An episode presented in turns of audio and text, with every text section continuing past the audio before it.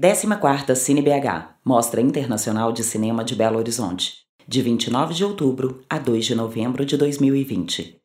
Lei Federal de Incentivo à Cultura. Patrocínio: Copasa, CEMIG Governo de Minas, Parceria Cultural, SESC em Minas, Goethe Institute e Casa da Mostra.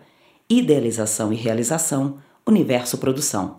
Secretaria Especial de Cultura, Ministério do Turismo, Governo Federal. Boa tarde a todas, a todos e a todos. Sejam bem-vindas à 14ª Cine BH, a Mostra Internacional de Cinema de Belo Horizonte, o evento de cinema da capital mineira. Eu sou David Mauriti e eu vou acompanhar com vocês essa nossa próxima conversa. Este estudo de caso integra a programação do Brasil Cinemundi, o evento de mercado do cinema brasileiro, que conta com mais de 30 convidados nacionais e internacionais da indústria do audiovisual que participam para conhecer e fazer negócios com projetos de cinema brasileiro em longa-metragem. Participe, manda seus comentários, suas perguntas durante essa transmissão e aproveita para se inscrever aqui no canal do YouTube da Universo Produção para acompanhar tudo que a Universo faz para ter acesso a conteúdos exclusivos e aproveita também para seguir a Universo Produção nas redes sociais, arroba Universo Produção, para saber das notícias e também dos bastidores e, das, e dos próximos eventos da Universo Produção. Bom, vão participar dessa conversa aqui com a gente a Caru Alves de Souza, diretora de São Paulo, a Rafaela Costa, produtora também de São Paulo, e quem vai mediar essa conversa é o Pedro Butcher, curador da CineBH e colaborador do Brasil Cinemundi. Sejam bem-vindas e bem-vindos. Antes de passar a palavra para o Pedro, que vai fazer a mediação desse debate. Eu, eu fico aqui com vocês, acompanhando todas as perguntas, todos os comentários. Como eu disse no início, podem mandar, fiquem à vontade. Ao final da conversa, a gente repassa todas essas perguntas. E é isso. E ao final também, fiquem atentos, a gente coloca um QR Code aqui na tela para você baixar gratuitamente o catálogo da 14ª Cine BH. É com você, Pedro.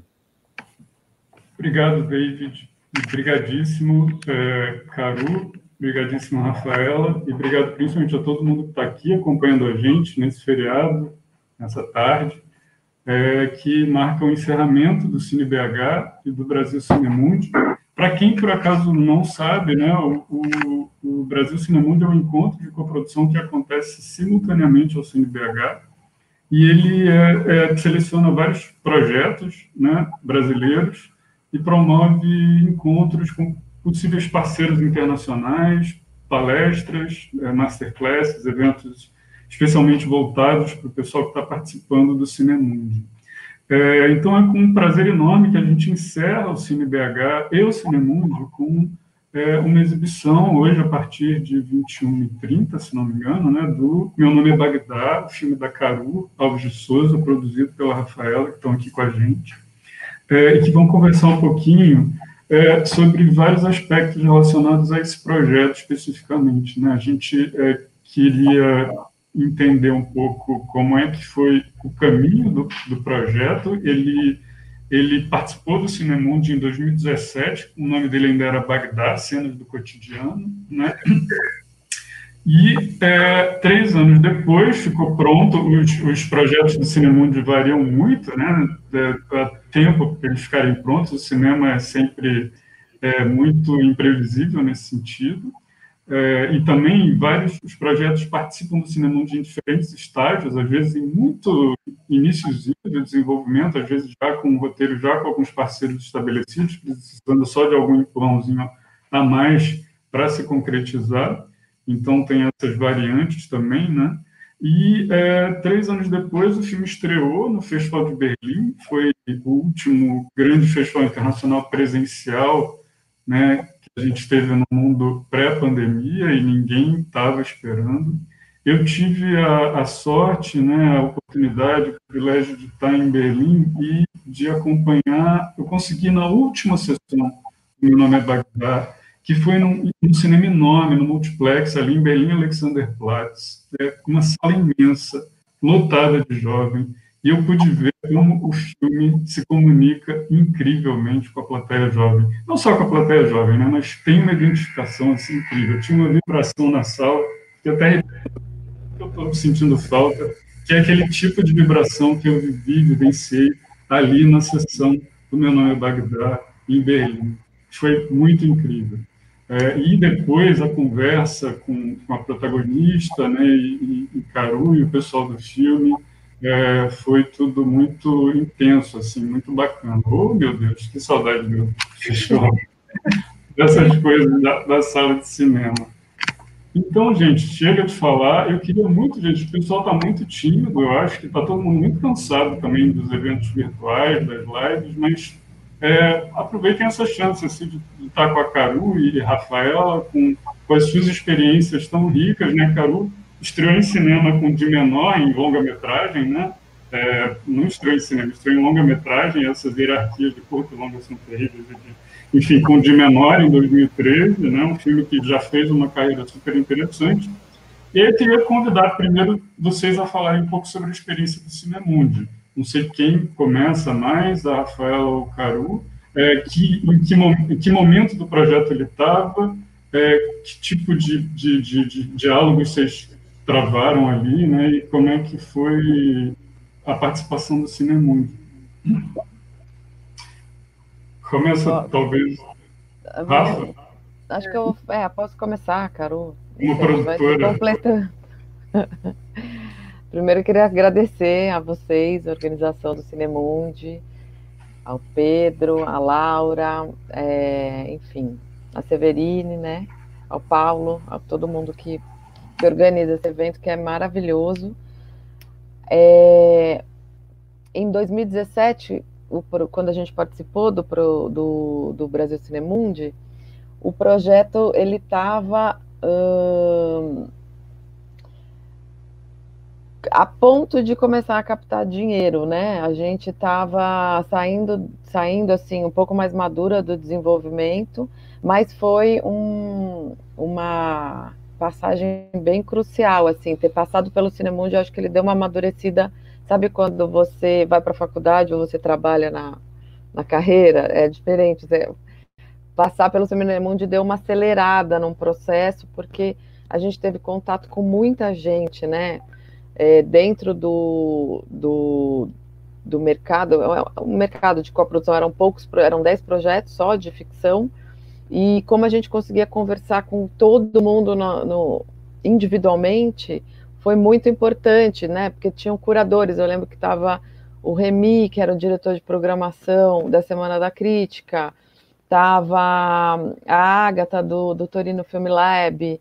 Então, tinha, e tinha é, gerente de vendas de, de sales agents é, europeus, né? Tinha também é, co, possíveis coprodutores. Então a gente teve como conversar e conviver, mais, mais do que isso, né? Conversar não só nas reuniões, mas conviver com o pessoal durante uma semana. E era muito concentrado e muito rico, foi muito rico, né? Para depois até a gente pensar em estratégias, uh, tanto de coprodução ou mesmo de captação, e de principalmente de lançar do que seria depois do filme, né? Para onde que a gente a gente já sabia para onde que a gente queria que ele fosse, mas assim, cada vez mais a gente foi amadurecendo essa é, nessa passagem que foi um, né, a gente tinha aplicado para o Fabric Cinema do Mundo e, e a Severine, é, eu conheci ela em Cannes lá e ela falou, nossa, vocês precisam participar do Cinemundo e a gente foi meio isso assim a entrada, eu, a gente inscreveu e ah, sei lá, acho que o filme ganhou um super corpo depois do, da participação, né? É, eu só assim, complementando o que a Rafa falou, eu acho que para a gente, especificamente, foi importante ter participado do Cinemundi, até para entender isso, assim, em que fase o filme estava, sabe? Eu lembro de uma conversa com, eu não lembro o nome dele, com alguém do Talent, do Terminal Talent, e ele falava, cara, vocês já têm muito claro a história que vocês querem contar. Eu acho que vocês não estão na fase de desenvolvimento mais, não é, não é o caso de levar para o talent, vocês já estão na fase de produzir, de filmar e tal. Então, esses encontros, esses embates, né, mas embate no sentido é, não violento da palavra, é, eles são importantes para você entender onde está, porque parece que é meio bobo, né, falar isso, ah, você não sabe em que fase do projeto você está, mas nem sempre está claro, né, para o diretor, para a diretora, para a produtora. Eu acho que esses, essas conversas acabam sendo importantes para isso, para você concretizar, afirmar é, o lugar onde você está com o seu projeto, né? E para além do óbvio, né, que é fazer os contatos e tal. E eu acho que isso que a Rafa falou é muito importante, porque como são poucos projetos, é, a cervejinha depois, o almocinho depois, são muito importantes para você criar um, uma rede né, de apoio e de, e de contatos né, para o filme. Caru, você, aproveitando, você pode falar um pouquinho do filme em si, do projeto, do, da origem dele, se não é uma adaptação né, de uma história que já existia, a escolha da protagonista, é, quando é que, porque isso certamente né, era um, um é, pelo filme, pelas características do filme, a gente entende que era um momento crucial encontrar a pessoa certa para fazer aquele personagem ali. E aí, enfim, você pode contar um pouquinho sobre o filme então, o filme ele é, ele é um projeto antiquíssimo, assim, meu. Foi o primeiro roteiro, o primeiro tratamento do, do Bagdá, foi o primeiro roteiro que eu escrevi na vida, assim. É, né, nossa, é tão antigo que na época eu nem pensava em dirigir, eu ainda achava que eu ia ser roteirista. Então, é, acho que era de 2006, mais ou menos. E ele é, é uma adaptação livre de um livro infanto-juvenil, do, do Tony Venturi, que chama Bagdá, o skatista, que é sobre um skatista de periferia é, que, enfim, está tentando participar de um campeonato e tal. É, desde as primeiras versões do roteiro, é, ele já se distanciou um pouco do, do livro, né? Do, enfim, é, sempre foi uma inspiração o livro, mas os primeiros tratamentos já eram bem diferentes assim do, do livro. É, e aí eu lembro, o filme, o projeto participou do Laboratório SESC de Novas Histórias, se eu não me engano, em 2007 2008. E lá, na consultoria com a. Ai, meu Deus, como é que é o nome? Uma roteirista inglesa que faz os filmes do. vários filmes do Vite Bottom, não sei falar o nome dele. É, não lembro o nome dela, enfim. Depois eu vou lembrar. Ela. Você lembra? Não, eu ainda nem estava no projeto. Não é, ah, é verdade. E eu contando a história para ela no meio da, da, consultoria, a gente juntas assim chegou numa conclusão assim que eu não queria contar a história do ponto de vista do menino, mas do ponto de vista da prima. Nessa época, a Bagdá era a Tati e era prima do Bagdá. E aí foi uma revolução, a primeira revolução no projeto. Putz, não, quero contar a história do ponto de vista de uma menina. Ok, aí vou lá sentar para fazer a segunda versão. Aí aconteceu muita coisa, aconteceu dois documentários que eu dirigi, aconteceu dois curtas, aconteceu o D menor. E, e de, durante o D menor, mais ou menos, eu já pensando no próximo projeto, foi quando a Rafa e eu numa cervejinha num bar, que é onde todas as coisas boas acontecem e as grandes ideias. A gente começou a pirar no próximo projeto e eu queria produzir com a Rafa, e a Rafa queria produzir comigo, e aí a gente falou do Bagdá, e aí o Bagdá já virou uma menina, skatista e não sei o quê. E aí começamos a a ir atrás de, de viabilizar esse projeto de uma menina skatista. É, e aí, mesmo depois disso é, definido, o projeto sofreu muitas é, transformações. E eu acho que uma das grandes transformações veio no, no final, um ou dois anos, acho que quando. Não, quando o cinema, quando a gente foi no Cinemundo já tinha isso que era essa ideia da gente não fazer uma história só de uma menina skatista lutando no meio machista do skate, não sei o quê, mas fazer um filme sobre um coletivo de mulheres que se fortalecia, né? E isso eu devo muito à, à minha é, participação no coletivo Vermelha, que, que é um coletivo de mulheres do audiovisual, uh, onde a gente tinha muita discussão sobre gênero e raça, né? E fizemos várias ações e tal. E também a toda a reflexão que eu e as meninas, outras muitas mulheres do audiovisual, a Rafa, é, começamos a ter é, em relação a esse tema gênero e raça, né? E, e aí foi esse projeto de fazer um filme sobre um coletivo de mulheres foi ficando cada vez mais forte. Quando a gente foi no Cinemundi, já era isso. É, claro que sempre teve um protagonismo da Bagdá, né? Mas sempre, ela sempre esteve, enfim, pelo menos desde o Cinemundi, um pouquinho antes, ela sempre esteve rodeada dessas mulheres, né? Mas também, quando a Grace entrou no projeto, ela também trouxe um universo dela muito rico, que também deu uma mexida total no projeto. Isso, principalmente, isso foi muito perto do filme começar, foi inserir esse coletivo de meninas skatistas. Porque a Grace faz parte de um coletivo, ou fazia, agora eu não sei como é que está isso, de um coletivo de mulheres skatistas, que muitas delas estão no filme, mas independente desse coletivo, a gente entendeu que tinha uma cena de skate feminino muito importante e que não poderia ser ignorada. E a gente ah, incorporou isso no projeto. E ter encontrado a Grace e as outras meninas foi fundamental para isso aparecer no filme de tal maneira que é a cena né, final do filme é importantíssima nesse sentido, assim, né? Então, é um filme que ele sempre foi muito permeável assim para mudar. Ele, acho que ele sempre teve, ele foi mudando com, com a conjuntura, sabe? Eu falo que ele é totalmente um filme de conjuntura, assim. Porque do jeito que ele começou para agora, parece que ele acompanhou as transformações do mundo, assim.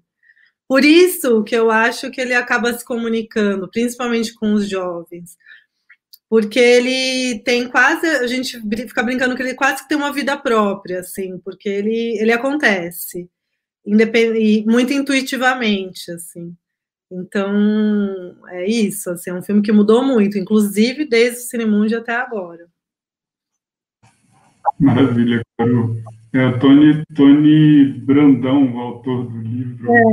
E, e, aí, só pra, e aí, gente, o, aí sensacional, quer dizer, mas aí como foi concretamente montar o financiamento do filme até o momento de e, e assim por todas as características dele, né, é, a gente fica falando muito disso de como é, como imaginar a melhor carreira para um filme por todas as características dele, a Generation, que é uma mostra do Festival de Berlim, né, é, voltada para filmes jovens, parece poderia ser um, um, um, digo assim, o plano A ideal para o filme. Né? Se vocês pensaram isso de fato, e que bom que esse plano A se concretizou, né? Se imaginando se isso realmente tiver, tiver, tivesse no radar de vocês.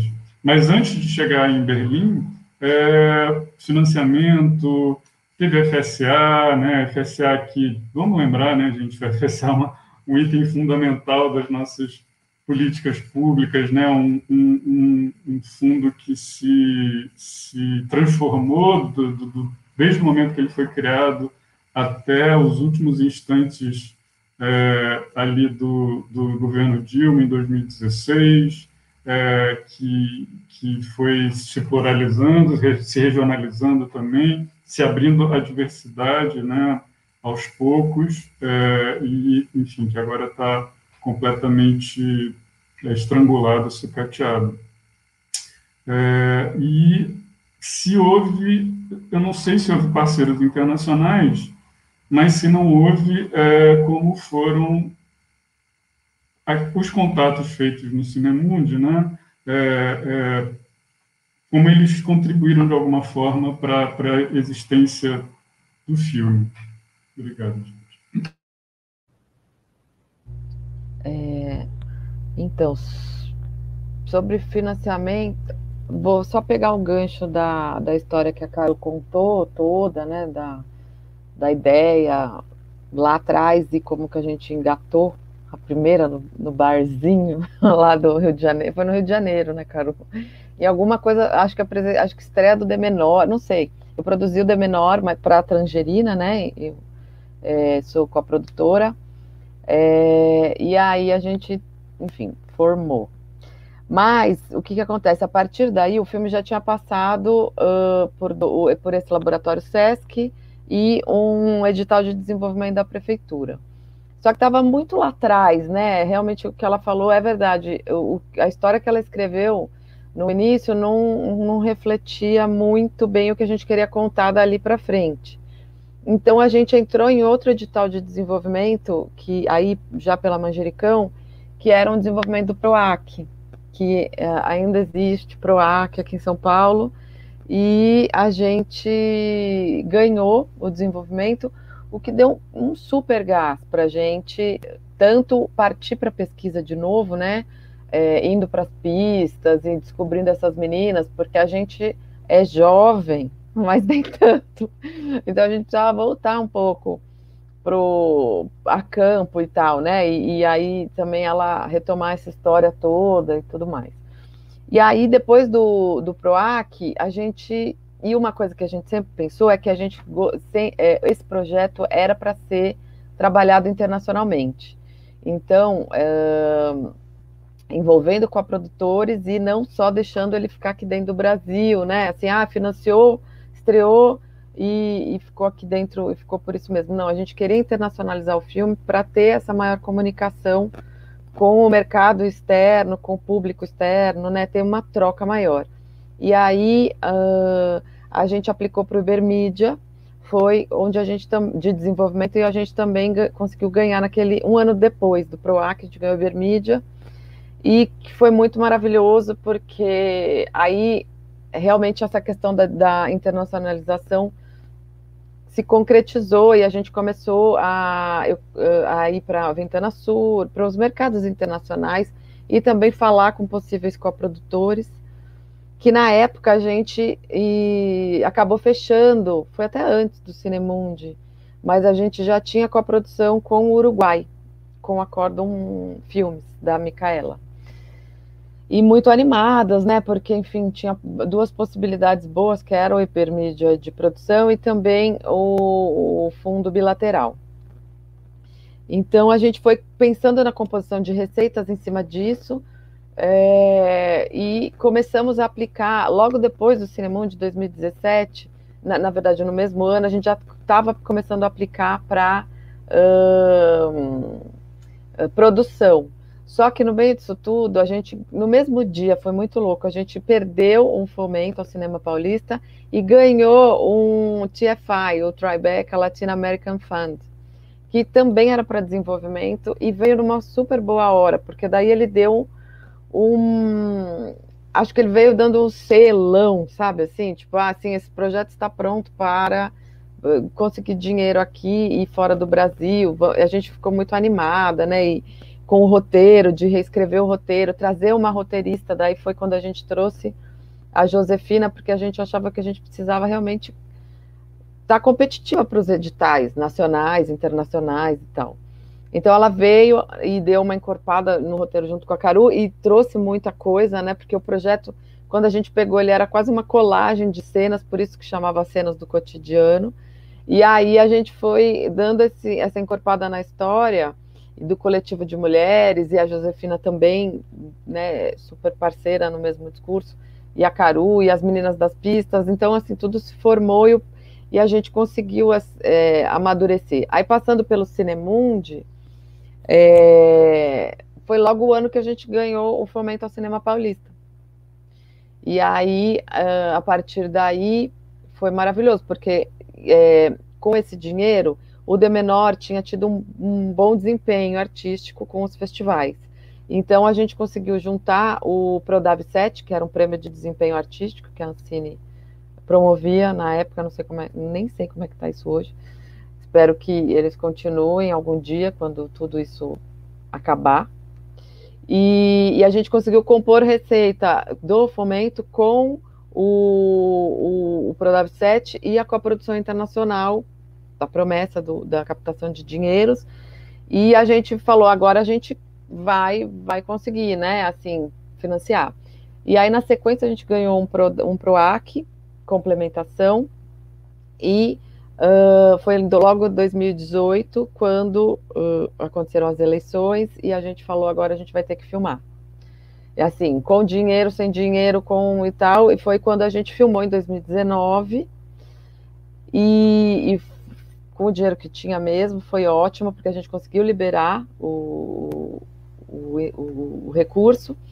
Não era muita grana, mas foi o que foi. A gente estava sabendo o que a gente queria fazer ali, sabe? Que história que a gente queria contar, as pessoas que a gente queria trazer, e a Caru queria lidar com o elenco. Então a gente foi atrás dessas meninas, veio a Grace e essa galera toda que você viu no filme, que as pessoas vão poder ver hoje à noite também, que né, é, colaboraram muito com tudo o que é o Bagdá hoje.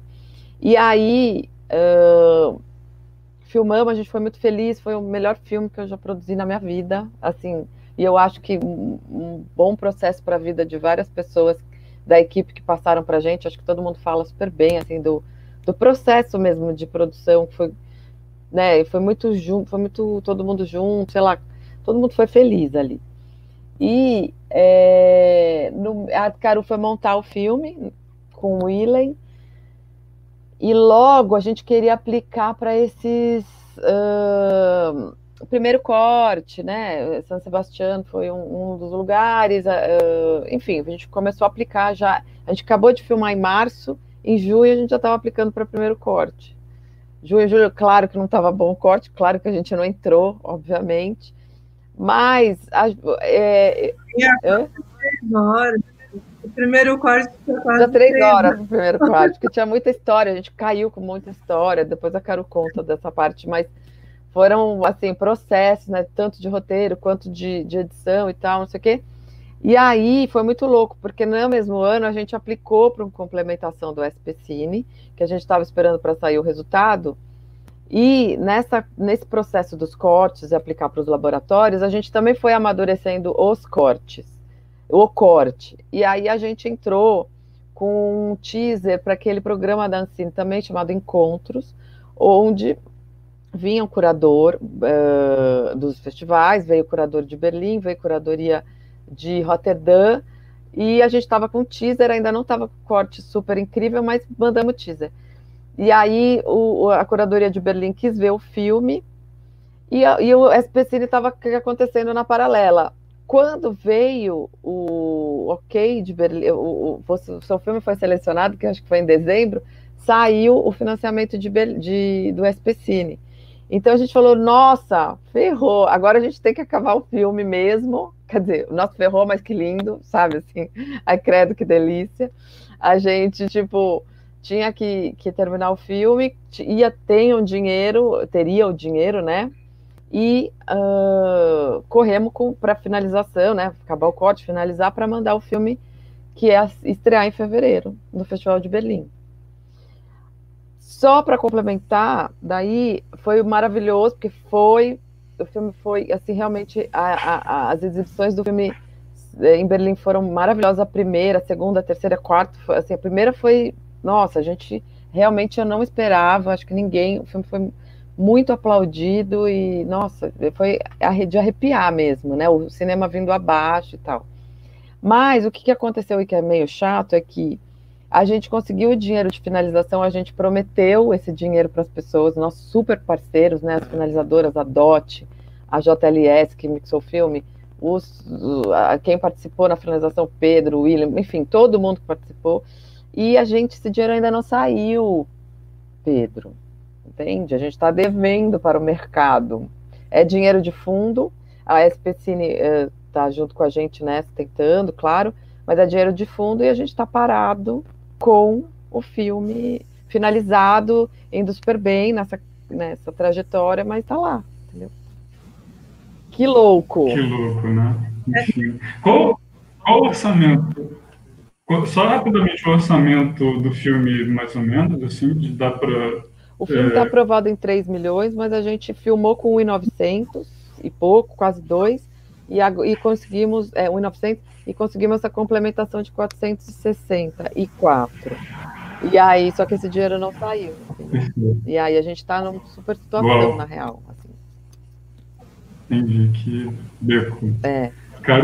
Não, e só para complementar o que a Rafa falou, que eu acho que é importante, em relação a Berlim, que a Rafa, desde o começo, assim, desde os primeiros cortes, desde antes, desde que a gente estava falando, é, enfim, estava fazendo o filme, ela sempre fala, cara, esse filme tem que entrar na Generation, tem que entrar na Generation. Né, sempre foi o, o, nosso plano A e muito, eu acho que muito se deve também ao feeling dela, assim, né, de entender que esse era o melhor lugar para o filme. E, e, eu lembro disso, assim, quando ela falou, Caro, vamos, vamos escrever esses encontros, eu falava, Rafa, mas o filme não está nem finalizado. Ela, não, tem que ser agora. É porque o filme tem a cara da, da Generation, a gente não pode deixar passar e não sei o quê. Aí inscrever e deu certo, assim, só para complementar isso, que foi uma visão mesmo de mercado dela. Foi muito bacana. É, esse encontro, é, a, a, a curadoria que estava aqui nem era para esta mostra especificamente. E olha que loucura, ela assistiu e não ia entrar na mostra, que acho que era Fórum, que estava aqui no Brasil, e ela falou: Posso levar o filme para mostrar para as outras mostras? Foi aí que, que rolou, porque eu tinha certeza que ia para Generation. Tipo, tudo a ver, né? Mesmo. Quem assistiu, acho que sabe. Não, isso tem uma coisa bacana em Berlim, é, tem uma conexão, né? As, e as pessoas entendem mais ou menos qual lugar legal que o filme pode ocupar no festival. Eles estão conectados ali, eles sabem. E tem, tem um bom olhar, um bom faro, assim, o pessoal que trabalha para Berlim nesse sentido. Então, e é um, é um trabalho colaborativo mesmo. Eles querem o melhor para cada filme, mesmo que não seja ideal para o fórum. Né? Então, isso é bacana. E aí, gente, Berlim, assim, né? Passou lá, é, eu tenho aqui até as datas, né? O festival terminou ali 1 de março, no dia 11 de março, 24 de fevereiro a OMS já tinha dado uns sinais lá de, é, de, de, que poderia ser uma pandemia, e no dia 11 de março foi, enfim, decretada oficialmente a pandemia, cinemas fechados, tudo fechado. Eu imagino que provavelmente em Berlim vocês tenham começado negociações de distribuição é, internacional, quais avançaram, quais pararam, e como é que vocês pensaram ali o que, que poderia ser feito e o que não poderia ser feito. Muitos filmes acabaram é, esperando, né, né, preferindo esperar muito até tudo se resolver, mas a coisa também foi se prolongando. Enfim, como é que foi a partir de Berlim?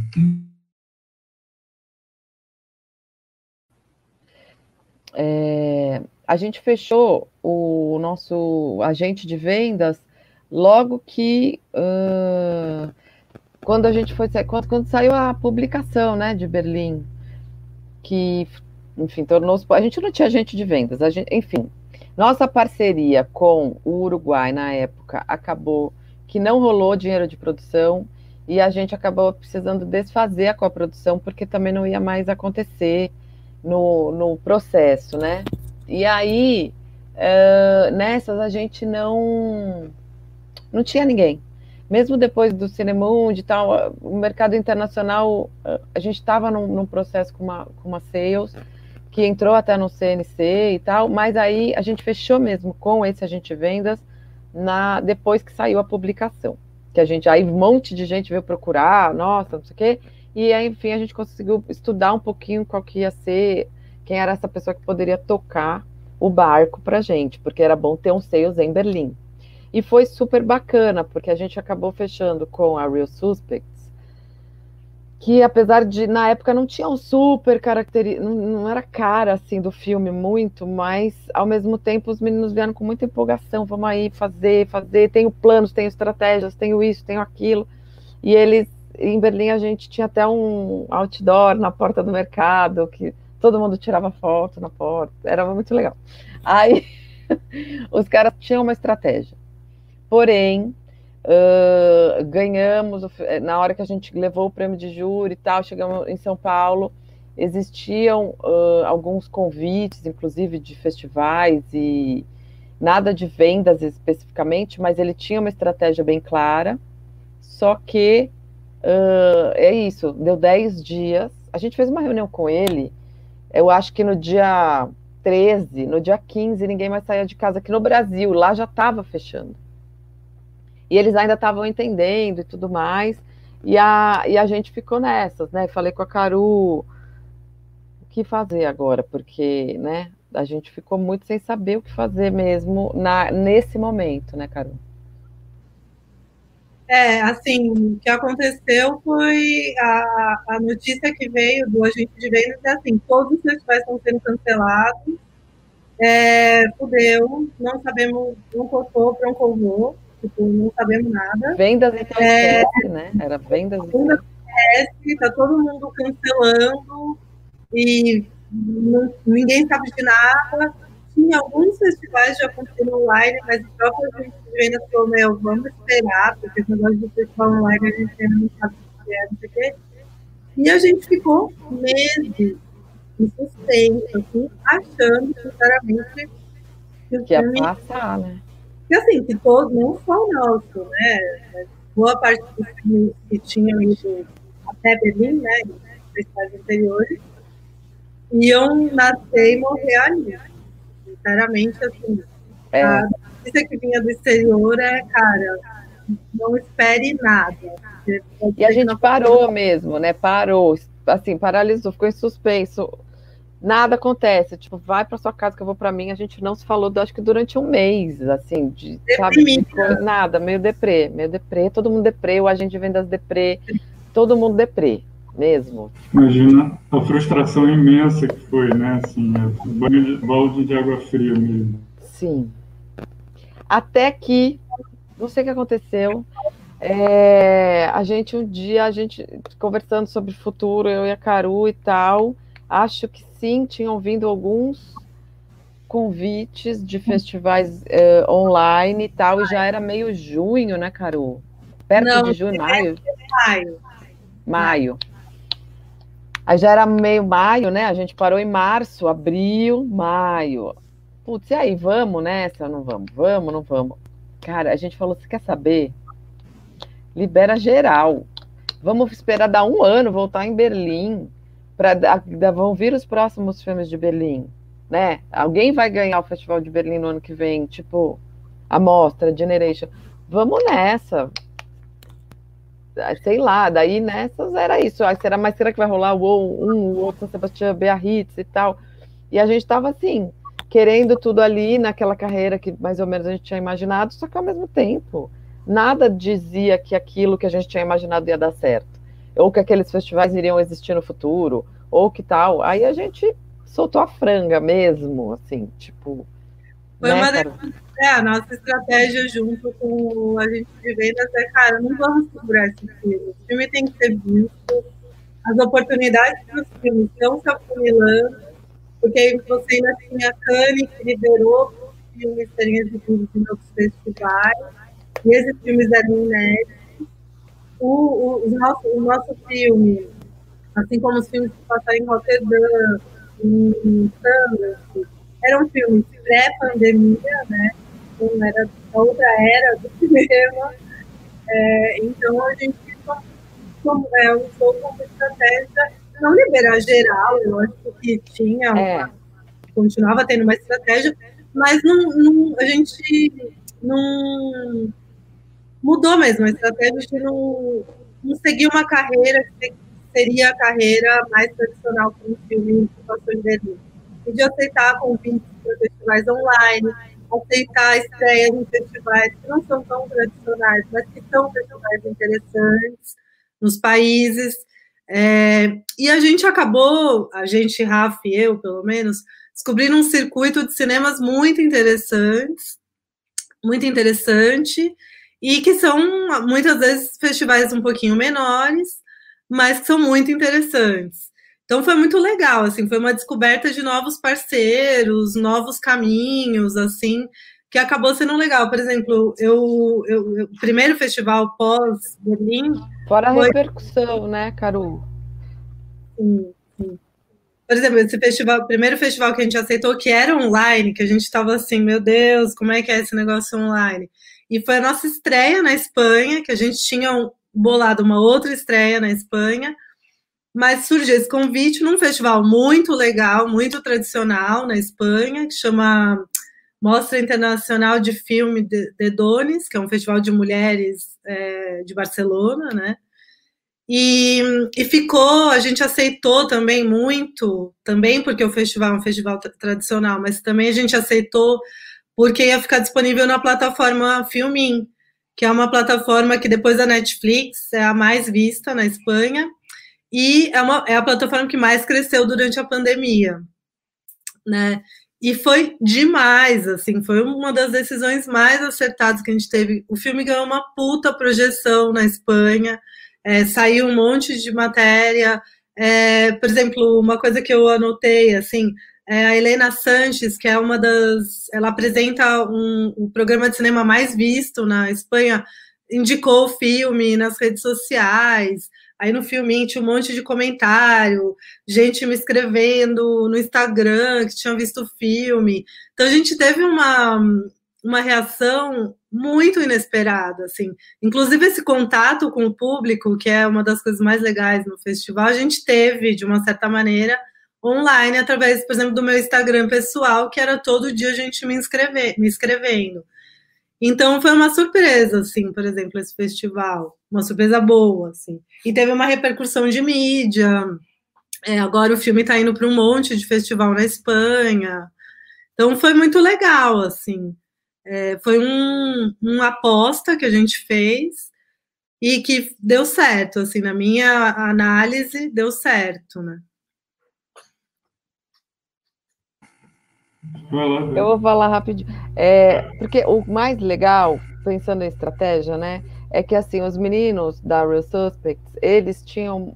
Na verdade, eles iam dar um tempinho mesmo pós-Berlim para entender qual que era a característica do filme onde a gente ia uh, emplacar mais, né? Por ser um filme de juventude, então tem muito festival de nicho, também tem uma questão de gênero, se a gente, enfim, tem a questão dos festivais LGBT. Então a gente estava ali no planejamento mesmo para seguir. Uh, e aí veio a pandemia, não deu tempo nem de planejar nem de seguir. Aí, essa questão da gente começar a ter uh, começado a aceitar, principalmente festivais como Mostra Dones e outros, foi muito bacana, porque a, a, gente pensou, a gente gostaria de estar em todo lugar do mundo, né? Assim, seria muito bacana estar no Japão, como a gente conseguiu estar, na Coreia a gente conseguiu estar, é, enfim, tem outros países, tem, tem, o Cairo, a gente vai estar. Tá, assim, tem lugares que talvez, se a gente tivesse seguido uma coisa muito tradicional, até se não tivesse havido a pandemia, talvez a gente não tivesse acessado tanto, né? Não sei, assim, dizer. Mas uh, foi, como a Carol disse, né? Um, um, são festivais que talvez não sejam super conhecidos do nosso mise-en-scène aqui no Brasil, mas que tem uma importância muito grande no, nos, nos países, né? Assim, o Festival de Nara, nossa, cada coisa maravilhosa assim que foi acontecendo, né? Porque uma coisa interessante é que a gente aqui no Brasil está muito acostumado com festivais que já têm um olhar para o festival latino-americano, né? E é isso que a gente sempre tem. E a gente foi para alguns festivais onde o nome era o único Então, por, uma, por, de alguma maneira, a gente furou ali um bloqueio interessante, assim, teve um, um, agora eu não lembro, não, teve um festival na Bulgária que não era o único filme de mulher, por exemplo, também. Vários festivais, o meu nome é Bagdal, era a única diretora mulher. Teve um festival na Bulgária que eu era a única diretora mulher, por exemplo. Mas tem outros festivais assim que o meu nome é Bagdá praticamente era um dos únicos festivais latinos. Então foi interessante assim, a gente realmente furou alguns bloqueios ali. E se você pega o mapa mundi, nós estamos em todos os continentes já. Menos Oceania, ainda não conquistamos a Oceania no War. Mas, enfim, foi interessante, assim. Né? Que legal essa história, gente. E, e vocês têm ideia de quantos festivais o, o o filme participou, é, e em algum desses saiu um acordo de distribuição mesmo, assim, que, que trouxesse algum retorno já, ou já tem alguma coisa, alguma conversa, pelo menos? É, o número de festivais foram algumas dezenas, ainda não sei tem, mas eu acho que está ótimo para quem achou que não ia estar tá em nenhum no começo da pandemia. Estamos indo bem. É... São 44, né, até agora, mais ou menos. É. 40, é, uns 40 e poucos festivais. E ainda tem um monte para sair. É, uh, respostas e tal. E, ainda... E, e, ainda tem uns que, tem, que a gente já sabe que não pode falar, né? Que é legal também. É. E o mais legal de tudo isso é que a gente vai estrear na França. Em março do ano, que na verdade era para ter sido setembro desse ano. E só que com pandemia, e eu tenho uma questão grande com o CPB, por conta dessa história do fundo setorial não ter saído. Eu não consigo, se eu não contratar, eu não tiro o CPB, se eu tirar o CPB, eu não contrato mais o fundo. Então eu tô, assim, a gente está com pepino na mão mesmo. Mas Socorro, ao mesmo tempo. Gente. Essa situação é uma cura, né? Uma coisa kafkiana mesmo. com estreia é marcada, com tudo, a gente inclusive agora, né, tá enfim, conversando bastante dentro da Ancine para ver se existe algum outro documento, porque assim, enquanto não sair, não dá, e eu não vou deixar de contratar, porque eu não tenho outro dinheiro, óbvio. Mas, uh, se existe algum outro documento, não sei, gente, já que estão reinventando a roda, que invente um outro documento, então, para a gente poder estrear, porque eles precisam, a gente precisa do CPB tanto aqui, pro, né, que as, daqui a pouco no planejamento de estreia no Brasil, a gente vai precisar, e no exterior também, então, assim, querendo estar na França em março, a gente vai precisar apresentar. Que o filme é brasileiro. É, na verdade, qualquer venda, seja para o Brasil ou para o exterior, está pausada porque a gente não, não, tem o CPB. Então, assim, nesse, nesse filme do, da França foi massa porque ele não desistiu do filme, ele jogou mais para frente. Mas é a numa situação meio complicada em relação essa questão. Até março a gente espera que foco na vacina, né? Vacina. E tenho fé. Tenho fé não, é, sim, as coisas estão caminhando, né? Razoavelmente para isso. É, e, gente, distribuição na França é super importante, né? Muitas vezes na França, nos cinemas, quer dizer, tem uma cultura cinematográfica tão forte, não só uma cultura, mas uma, é, um incentivo a filmes diferentes que vários filmes brasileiros, infelizmente, fazem mais público nos cinemas franceses do que nos cinemas brasileiros, né? A gente viu isso acontecer com o Menino e o Mundo, que foi um pequeno fenômeno na França. Se não me engano, é um outro filme. Não, isso é comum, isso aconteceu com alguns filmes, né? Alguns, alguns filmes conseguem esse caminho bacana. Então, pô, super parabéns, né? E acho que é um, um sinal. Enfim, é, são, são são muitas é, notícias boas compensando todas as baques e notícias ruins que a gente tem tendo sempre, né? É, no Brasil, gente, e aí? No Brasil, vocês estão participando de um outro festival, vocês já estão com uma distribuição, vão esperar um pouquinho, querem tentar apostar no cinema, algum canal de streaming, os streamings estão muito sedentos por conteúdo, é, já procurou vocês? É, no Brasil, então, no Brasil a gente optou nessa, né, da uh, do que fazer com o filme no meio da pandemia e tudo mais, a gente acabou topando algumas, a gente foi um pouco ousado assim no, no, no aí no mês de julho, foi julho, né, que foi muito legal ao mesmo tempo, porque eu acho que também projetou o filme pra caramba, só se falava no filme num momento onde não existiam filmes sendo lançados e tudo mais, que foi ter é, feito a abertura do Drive-In Paradiso em São Paulo, e que a, o Projeto Paradiso é um dos nossos apoiadores, né, no, depois que a gente foi para Berlim, aliás, foi o único apoiador na nossa, na nossa aventura em Berlim, e uh, a gente acabou abrindo a, o Drive-In Paradiso, que foi um, um, momento onde a gente conseguiu mostrar o filme para a equipe. A gente teve uma sessão especial nossa que foi maravilhosa. Então, essa foi uma passagem. Daí também, na sequência, a gente uh, fez a abertura do Sesc Melhores do Ano. E aqui no Brasil, a gente acabou, tô, né, é, graças a Deus, a gente tá no CineBH, é, que já era uma super vontade nossa, enfim, de estar tá aí fazendo alguma coisa no Cinemundo. A gente não sabia se ia ter, se não ia ter, se... tudo era meio assim, né? Será que vai ter? Será que vai ter mostra? Será que vai ter isso? Será que vai ter aquilo? Será que vai ser virtual? E aqui para a gente também ficar fazendo muitas, uh, participando de muitos assuntos virtuais, às vezes é bom e às vezes é ruim porque a gente não lançou o filme ainda. Então, o que fazer? Aí a gente, junto com a Pagu, agora está desenvolvendo um, um plano de distribuição. É, a gente quer estrear no cinema, não vamos desistir.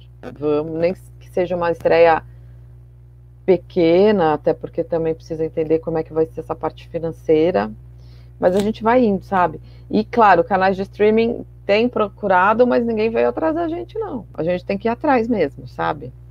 E, e aí, enfim, acho que participar. E aí, sei lá, pensando em estratégias, em, em algum plano que seja muito bacana e tudo mais, é óbvio, o cinema é muito difícil e muito elitista, né? Porque sim, custa caro. Agora na pandemia eu nem sei quanto vai custar uma sessão de cinema. E então a ideia de, de, de, lançar ao mesmo tempo, de repente, seria muito bacana, porque daí dá fazer um super barulho e quem gosta de ir ao cinema igual a gente vai. Tem gente que não consegue nem ter acesso, né, pegar o busão para ir lá pro, pro Belas Artes ou pro, pro circuito que a gente provavelmente vai estar. Tá. É, e aí pode ter acesso ao canal de streaming, ou sei lá, tudo. Que... A gente quer fazer tudo, na verdade, com o filme. Tem, tem uma experiência muito bacana, assim, que a gente é, presenciou nos festivais, são festivais híbridos, né? Que combinam o presencial e o online. Que eu acho que pode ser um apontamento para o futuro, assim, que vai ficar. Porque o presencial é legal, porque você garante a experiência do festival, que é importante, do cinema e do encontro, mas também possibilita que pessoas de outros lugares possam ver os filmes, né? Então eu acho até que é um formato que meio veio para ficar, assim. E a gente quis trazer essa experiência também para o lançamento, quer, é, né? Também para o lançamento do Bagdá, que é garantir a experiência do cinema, mas aí de uma maneira mais pequena, é, menor, desculpa, eu estou ficando meio louca com o espanhol. e, e aí é uma experiência menor, né, mais limitada, assim, poucas cidades e tal, por uma questão financeira mesmo, e mas e também fazer esse lançamento simultâneo num streaming, assim, que a gente acha que é um formato que pela, pelo retorno que a gente tem tido dos festivais é muito legal, assim, sabe? E a gente quer um pouco trazer isso para o lançamento do Bagdá. Gente, é, só lembrando, a gente está já chegando no final, então aproveitem, façam, façam perguntas, né? Aproveitem, e, e, e são duas experiências muito legais aqui que a gente está tendo. É, gente, Caro, isso e, e, Rafa, isso é super bacana que vocês estão contando, porque, enfim, os festivais acho que tiveram um acesso muito maior, isso foi incrível para vários festivais, foi, né, você não ter essa limitação geográfica e várias, várias sessões aqui que a gente sabe que teriam pouca gente na, na sala Humberto Mauro, que eu amo, e que vai ser sempre uma referência, sempre um espaço importantíssimo de encontro, é, tiveram muita gente no online, né? Ao mesmo tempo, enfim, tem isso, né? O, o, o, é, não tem nada que se compare à sessão de alguns filmes lá na sala Humberto Mauro, do CineBH, como foram incríveis. É, mas, e do ponto de vista do mercado, que eu acho bacana, de vocês pensarem desse, desse jeito, porque, gente, não, o mercado tem uma coisa tão territorialista e de, de conquista de espaço, de defesa de espaço que é, não dá para pensar um pouco mais ecologicamente, né? A janela se ajudando, é, um pensando a, as, as potencialidades de cada espaço, como trabalhar melhor, como cada um pode se ajudar para que todos fiquem. Né? É tão difícil pensar assim, não é tão difícil, né? É só fazer um, um esforço, a lógica assim do capital, né? Você pode é, você pode adaptar. E aí eu espero que já que os festivais, os festivais provavelmente vão ter formatos híbridos, vão pensar na acessibilidade, eu acho que talvez a gente sonha com um mercado que consiga fazer essa, essa mesma essa mesma reflexão. E aí, de repente, né, isso pode, você tendo filmes que possam ser trabalhados assim, é, talvez puxar o mercado, né? Talvez assim, né? alguns filmes eles puxam o mercado. É, porque porque assim, a experiência de retorno que eu tive da, dos organizadores dos festivais híbridos é, é, que assim uma coisa não anulou a outra. Porque as pessoas que podiam ir ao cinema, nos festivais, eu digo, elas iam de qualquer maneira, porque as pessoas, que, quem quer ir ao cinema, vai ao cinema, não vai ver nada no, no streaming, né? E quem não podia ver o filme pessoalmente, por N razões, podiam ver no streaming. Então, assim, todos os festivais disseram que o público dos festivais aumentaram exponencialmente com esse formato híbrido. Uma coisa não anulou a outra, pelo contrário, ajudou. E eu acho que, se, é que nem você falou, se a gente leva esse pensamento para o lançamento comercial, vai ser igual. Quem vai no cinema, vai no cinema. Eu não vou no cinema porque a coisa não está no streaming. Eu vou no cinema porque eu vou, eu gosto de ir ao cinema. Tanto que tem coisa que eu posso ver no streaming e quando sai na sala de cinema, eu prefiro ver na sala de cinema. Hoje em dia, você tem público para todas as janelas. Então, eu acho que é um pensamento que eu quero levar para todos os filmes. Assim, lança tudo de uma vez só. É um pouco o pensamento que a gente teve com o filme. Para que vai ficar segurando o filme?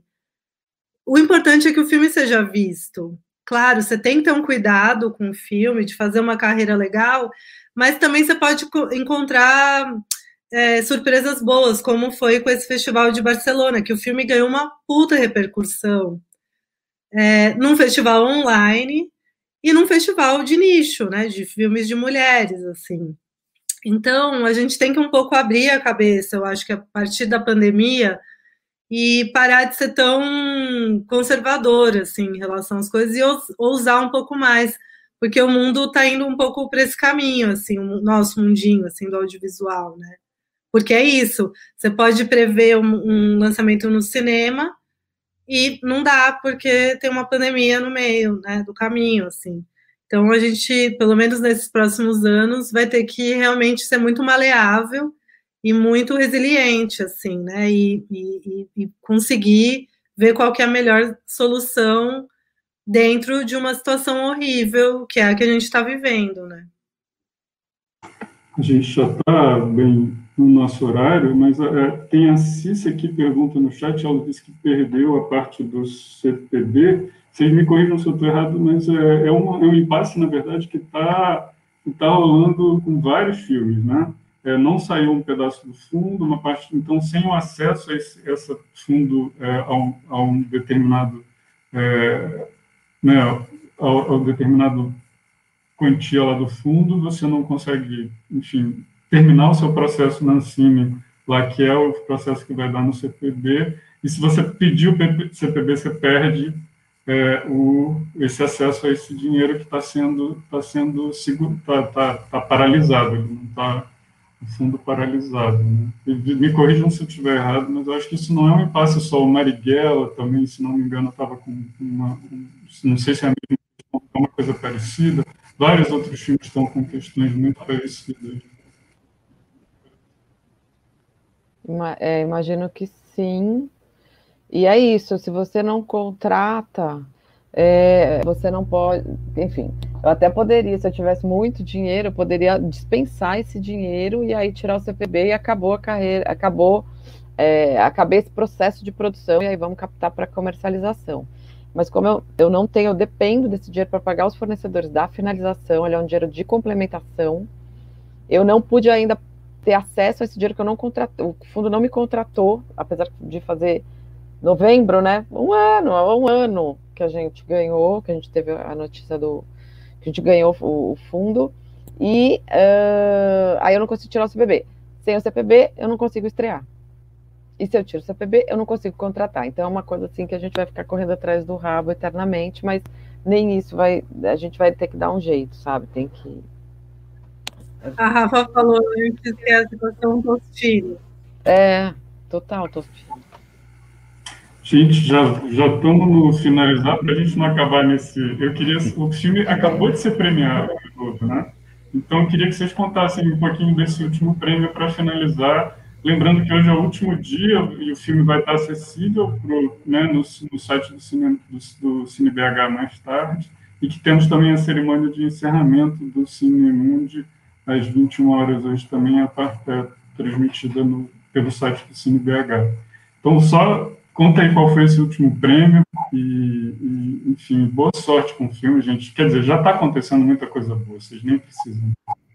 É, mas o filme merece, merece muito essa, essa acolhida muito é, calorosa que ele tem tido por onde ele passa. Sim, isso é verdade. Assim, é... Por exemplo, esse último prêmio foi num festival na Galícia, em A Corunha, é, chama Cormoran Film Festival, que é, enfim, é um festival voltado a filmes que eles chamam, né, ousados, inovadores, não sei o quê. E foi um, um, exatamente foi um prêmio de público, né? E os meninos do festival me escreveram depois da sessão, falando, cara, o seu filme foi ovacionado, acho que já temos um melhor público aqui. E ganhou de fato. E, e foi o sétimo prêmio, né? A gente ganhou melhor filme né, em Berlim, num festival de cinema nórdico em Nova York, que ganhamos, mas aí o nosso filme estava na sessão de festivais internacionais. É, e a gente ganhou melhor filme, melhor direção, ganhamos melhor atriz para Grace, num festival de Lima, e, um, e uma menção rosa para o conjunto das atrizes é, no Festival de Lima também. E eu estou esquecendo de um prêmio. Ah, e melhor filme pelo júri jovem no Festival Gender Bender em Bolonha. Então o filme tá essa coisa, né? Essa acolhida do público, do público jovem. É, a gente está vendo e do público LGBTQ também. É, a gente, enfim, tá, tá sentindo isso pelos prêmios que o filme ganhou. Então, eu acho que é isso, assim, a gente está vivendo uma situação muito difícil, que tem que ser falada, é, mas, por outro lado, é, o que eu falo com a Rafa, a gente não tem do que se queixar em relação a Bagdá, porque eu acho que dentro desse contexto de pandemia, o filme está seguindo uma carreira muito, muito bacana, assim. Verdade. Concordo. Gente, tá, tem até um comentário aqui, ó, do Kiko Stone. Pelo que eu tenho acompanhado, Bagdá sempre é bem recebido pelos festivais online por onde passa e repercute nas redes sociais. Então, temos aqui um comentário do sucesso do filme também. Eu queria muito agradecer a presença da Caru, da Rafaela e também do Pedro aqui nessa roda de conversa, nesse bate-papo